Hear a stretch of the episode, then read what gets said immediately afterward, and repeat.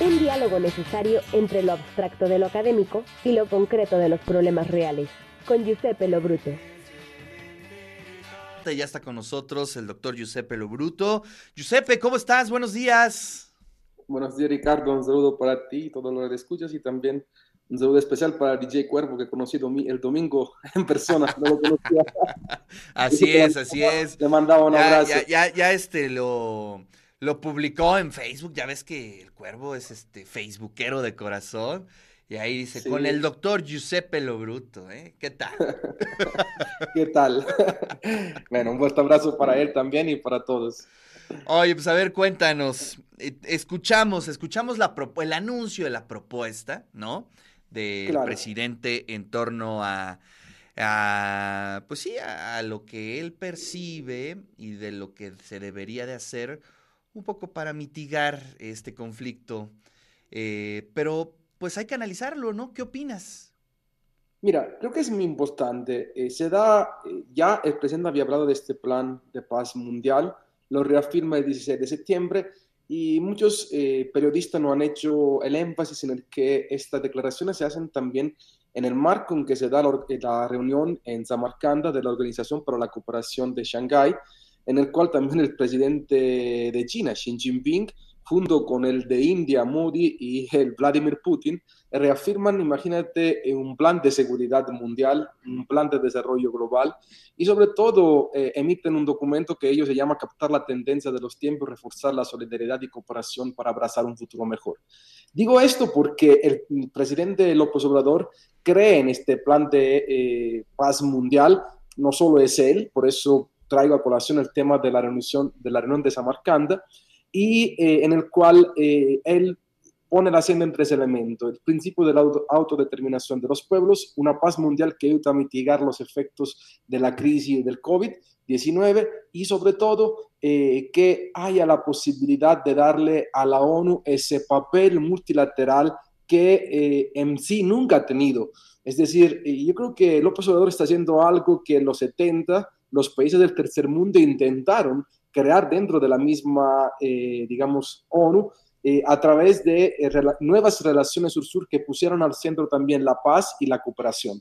Para mí es muy importante, más allá de algunas críticas que llegan, ya, ya, de sabes quién, diríamos en México, pero creo que es importante lo que Andrés Manuel está poniendo en la mesa con tres líderes mundiales, Gutiérrez, presidente de la ONU, secretario de la ONU, Modi, el líder de la India, un país estratégico muy importante, y el Papa Francisco. Digamos, eso daría como punto de inicio, Ricardo.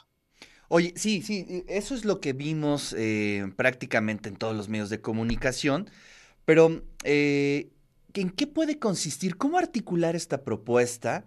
Que bueno, pues este, eh, hay que decirlo, ¿no? Es muy compleja en términos diplomáticos, en el momento, en el contexto histórico que estamos viviendo. Es decir, em, ¿cuáles serían los primeros pasos? ¿Cómo operar esa propuesta, Giuseppe? Creo que va en dos niveles. En primer nivel es lo que está haciendo el secretario Ebrard eh, con las negociaciones y con las pláticas con todos los líderes mundiales. El otro nivel es impulsar un multilateralismo a nivel global con eficiencia, con fuerza, en el cual la ONU recobre un papel estratégico, lo decía anteriormente. Creo que esa es la manera para poderlo articular. La ONU está organizada eh, de manera tal que eh, si no hubiera, digamos, el peso de las grandes potencias que determinen, digamos, las decisiones finales, todos los países del mundo creo que pudieran lograr objetivos inimaginables para la humanidad, desde el cambio climático, desde eh, la paz y la seguridad mundial, desde eh, el desarrollo global. Creo que la ONU necesita ese vigor, pero aparte de la ONU hay otros mecanismos intergubernamentales, como es, por ejemplo, eh, la Organización para la Cooperación de Shanghái. Creo que tenemos que tener la visión bien amplia hacia todo el mundo, no solamente hacia una parte del mundo. Creo que Andrés Manuel esto quiere impulsar, no es que México va a ser el pivot de la paz eh, mundial, sino que quiere, eh, por un lado, impulsar este multilateralismo criticando lo que nadie hace, la industria armamentística, que eso es otro tema, Ricardo, que hay que profundizar, porque si alguien está ganando hoy con la guerra son las grandes empresas que venden armas. Claro. Sí, y este, bueno, pues ahí están metidos pues pues todos los que tienen dinero, ¿no? Los países ricos. Y em, sí, es interesante la, propuesta, pero eh, ¿crees, eh, honestamente, este, Giuseppe, eh, la ONU le han pasado todas las guerras y todos los conflictos? Siempre se han declarado en contra, pero lo platicamos hace tiempo, ¿no? Desafortunadamente no tiene dientes, no tiene cómo ejercer una presión, ¿no? Un, un, este, un empuje político para tomar decisiones. O sea, no lo digo eh, en forma negativa, sino históricamente así ha sido, Giuseppe. Así es. De hecho, yo creo que, Ricardo, no es solamente la ONU. Hay que mirar a otros mecanismos intergubernamentales una es la Organización de Cooperación de Shanghái, que para mí puede jugar un papel importante. ¿Por, qué digo, por, qué, ¿Por qué digo eso? Porque ¿quién está en esta organización? Está la mitad de la población del mundo, que representa el 20% del PIB mundial. Están tres de las grandes potencias del mundo, la India, la China y Rusia. Y creo que, eh, eh, digamos, si hay un paso por parte de ciertos países del sur, como puede ser México, en negociar con otras partes del mundo que no estamos viendo, eso puede, podría, en cierto sentido, darle a la misma ONU un papel diferente a lo que tú acabas de decir. En los, los últimos 80 años no ha tenido gente, no ha hecho nada, pero el mundo está cambiando. Yo creo que el mundo, nosotros en la tesis la hipótesis, un capítulo que apenas salió en Palgrave, que se llama eh, China y la nueva ruta de la seda, y en este, nuevo consenso global que se está creando, creo que hay que mirar a otros mecanismos de que desde distintas vertientes puedan impulsar no solamente a la paz mundial, sino a la lucha contra el cambio climático, a la lucha para un mejor justicia social. Creo que la humanidad lo va a necesitar. Estamos cayendo en un abismo, yo diría, no solo en términos de seguridad, sino en términos de cambio climático, en términos de pobreza y desigualdad. Y parece que a la humanidad eso no, le importa. Y, por eso hay que revitalizar justamente las, eh, los mecanismos existentes y hacerlo dialogar con los nuevos mecanismos más recientes. No está solamente la Organización de la Cooperación de Shanghái, hay mucho más eh, mecanismos multilaterales en un mundo cada vez más eh, multipolar, pero que no puede consistir en una nueva guerra fría.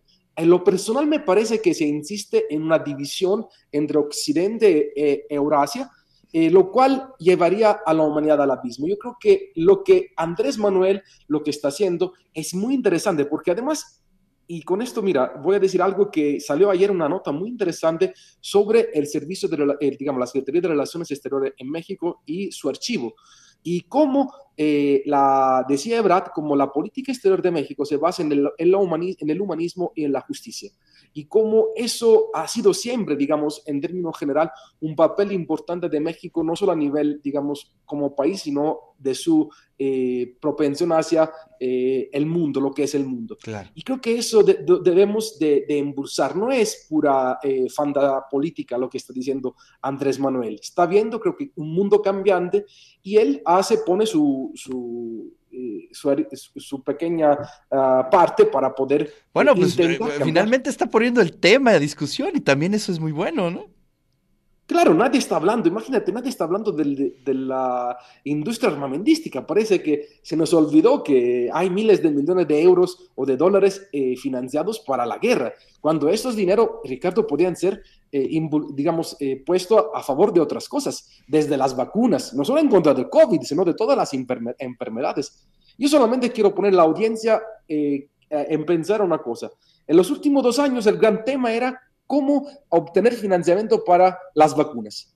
Y en menos de cinco meses se ha destinado, no sé, diez veces tanto para la industria armamentística, para la guerra en, en Ucrania. A mí me parece que hay algo ahí que, que está raro y que, que desde cualquier eh, trinchera, desde, desde uno está, hay que impulsar una paz, hay que impulsar que estos recursos se vayan hacia otros lados. A mí no se me parece lo personal algo loco lo de Andrés Moreno, al contrario, me parece que está viendo a México dentro de un sistema multilateral y está diciéndole a los grandes líderes, oigan, tenemos que hacer algo. Sí, sí, sí. Es, es lo que hay que resaltar y por eso retomé el tema porque me parece que la polémica es estéril en torno a si es un, un, un, plan de paz mundial que no tiene sentido. Yo creo que todos queremos paz y que además que hay una estrategia de cooperación, digamos, común que pueda atender los grandes retos de la humanidad de los próximos años, porque son muchos, Ricardo, y lo estamos bueno, agenda hay, ¿no? Agenda hay muchísima, y sí, creo que es este interesante, ¿no? Lo que se está proponiendo. Pues seguimos el, eh, eh, esta agenda, ¿no, Giuseppe? Lo vamos siguiendo para ver cómo va caminando y hay que hacer el análisis paso a paso vale mucho la pena, porque también es un, es un eh, recorrido pues, a la tradición eh, diplomática de este país que es muy respetable. Yo creo que es de, los, de las áreas más respetadas eh, en, México y vale mucho la pena.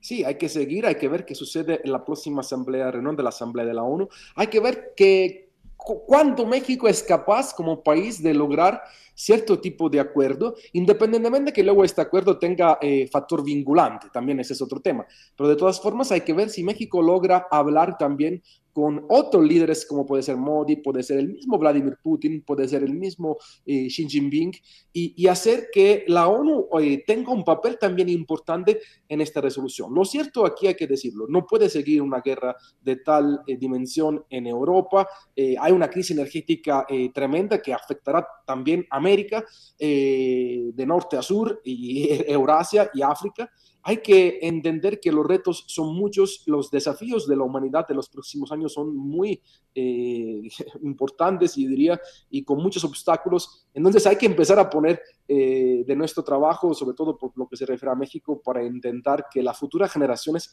tengan una sociedad más justa y más tranquila respecto a lo que vivimos. Así es. Giuseppe, muchas gracias. Te mando un fuerte abrazo. Un abrazo, Ricardo. Nos vemos el próximo martes. Cuídense.